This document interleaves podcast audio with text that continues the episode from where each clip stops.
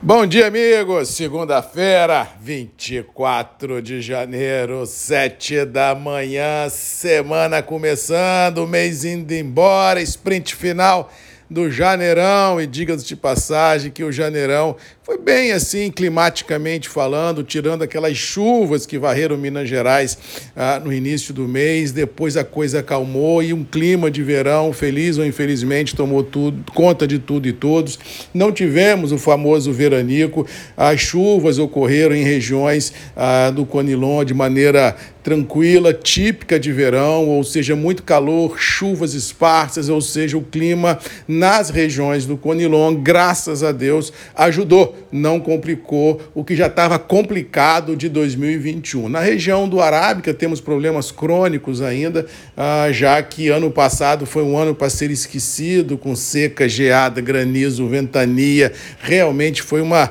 uma loucura ainda para terminar. Tivemos no final do ano e no início desse ano chuvas que varreram Minas Gerais em regiões produtoras, comprometendo logísticas, estradas. Realmente, Minas Gerais eh, sofreu muito nos últimos dias, isso sem levar em consideração o que a Bahia sofreu em dezembro, que continua a sofrer os rescaldos de todas essas chuvas torrenciais que assolaram esses dois estados irmãos ah, aqui do Espírito Santo e grandes produtores de café. Fica aqui, como de costume, a nossa solidariedade, a torcida para que a gente consiga ter força para enfrentar os desafios e vencê-los, mas aquela expectativa de que pelo menos nas chuvas não ocorrerão mais as loucuras que ocorreram climaticamente falando nos últimos 30, 45 dias na Bahia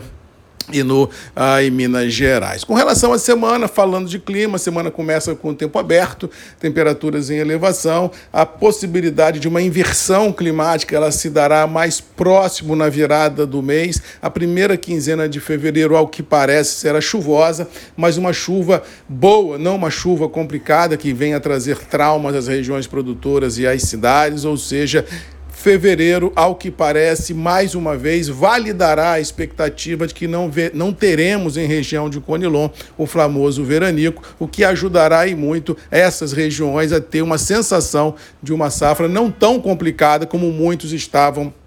ah, esperando. Mas, de qualquer maneira, a perspectiva que temos para 22 é de uma safra aquém das expectativas, o que, bem ou mal, vai dar no médio e longo prazo a sustentação que o mercado precisa para manter os níveis de preços praticados. No sprint rápido do momento, como venho falando aqui desde semana passada, temos Vietnã, América Central e Colômbia no mercado vendendo as suas colheitas, ou seja, há uma pressão vendedora ah, no mercado que deixa os níveis internacionais reféns de notícias boas e o dólar também ao redor de 5,50, um pouco mais, um pouco menos, também compromete a sustentação ah, dos anseios autistas de muitos produtores, ou seja, no caso específico de Brasil, no caso específico do mercado interno, eu acredito que a gente vai ter os próximos dias a manutenção do atual intervalo de mercado sendo mantido e lá fora a volatilidade deva continuar pela pressão que vamos ter de vendas de origem. Em algum momento aqui, outra colar, recompras podem ocorrer, já que o cenário futuro é promissor, ou seja, eu acredito que os grandes operadores devam aproveitar os momentos de baixa para recomprar a posição e colocar um pouco de café para dentro. Um fato que vale a percepção e análise, que a princípio não tem nada a ver com café, mas que sempre orbita os mercados de renda uh, variável, é a elevação do tom do conflito militar no leste europeu no final de semana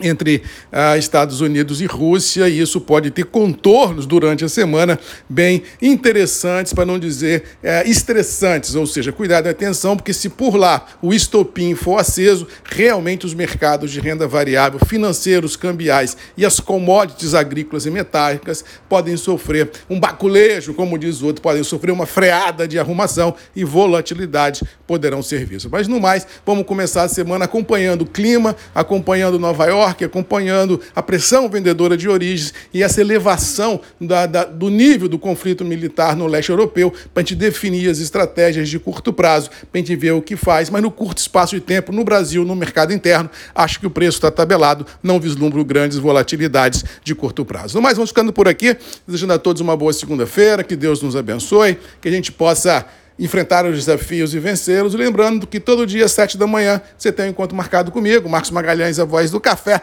aqui nos grupos e redes MM, ponto de encontro desse agro verde e amarelo, desse Brasil tão bonito. Beijo no coração de todos, fiquem com Deus, boa semana, boa segunda-feira e até amanhã.